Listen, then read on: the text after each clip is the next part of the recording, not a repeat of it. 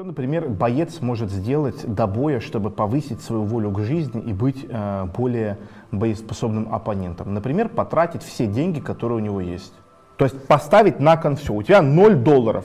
Тебе не на что завтра купить еды. Ты выходишь на бой, вот твой оппонент. Если ты сейчас побеждаешь, тебе дают деньги. Если ты не побеждаешь, тебе не дают Это деньги. вот как один из примеров. Вот я как себя учил бегать, например. Зимой э, с голым торсом. Да? Я брал такси, заказывал, да, телефон оставлял дома, в 3 часа ночи, когда людей нету, ничего нету, отъезжал километров на 10-15 от своего дома, брал какую-то старую ненужную футболку, выходил, такси меня довозил, выкидывал ее и стоял. Я бегать ненавижу. Зимой бегать еще больше ненавижу. Бегать с голым торсом зимой еще больше ненавижу в 3 часа ночи. По горе снизу вверх. Ну вот я стою, 3 часа ночи, я стою, я очень злой, недовольный, я не хочу. Вот, и, то есть, и поймите тоже правильно, я не заставлял себя идти сразу, как выяснилось. Я стою, жду, пока я замерзну.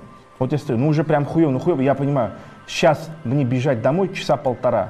Каждая минута сейчас как бы моего промедления, ну это уже конкретно будет.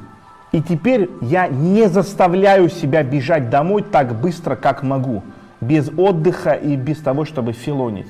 Я искренне и с душой бегу так быстро, как могу, с огромным удовольствием домой. Вот в чем смысл того, о чем я говорю. Мы не занимаемся тем, что мы заставляем себя что-то делать.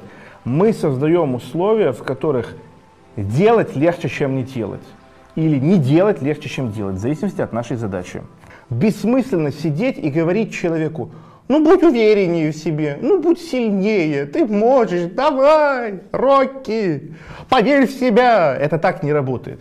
Мы как в копилочку накладываем свою нервную систему в свой характер через физические действия, через физические действия. Мы э, собираем, накладываем, вкладываем в себя все хорошее. Если вы будете создавать условия, в которых ваш организм будет думать, что вы приближаетесь к потому что вам холодно, голодно и плохо, в ответ на это, при наличии светлого образа и возможности, как туда дойти, у вас будет увеличиваться воля к жизни. Если у вас ухудшается жизнь, а вы не знаете, как жить лучше, и вы не знаете способа, как жить лучше, то это будет вас деморализовывать. Это я на всякий случай вам напоминаю. Мое дело рассказать то, что я делаю сам с собой. Все. Я вообще вам не, я вам, если вы не до конца поняли, я вам не рассказываю, что вам делать. Я рассказываю то, что я делаю. Как, что, куда. Вы слушаете сказку перед сном. Что является тем, что максимально увеличивает ваше представление о хорошем? Напишите, пожалуйста. То есть, вот что максимально хорошее поднимает вверх? Максимально ваши представления о хорошем.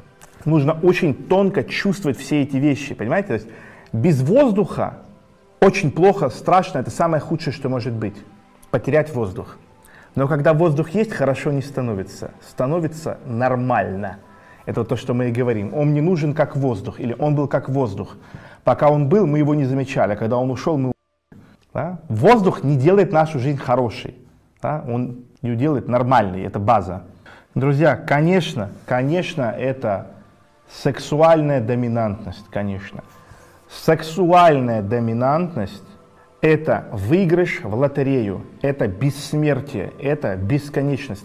С точки зрения нашего организма и живой эволюции, сексуальная доминантность – это антисмерть. Что самое худшее в жизни? Смерть. Что самое лучшее в жизни? Бессмертие.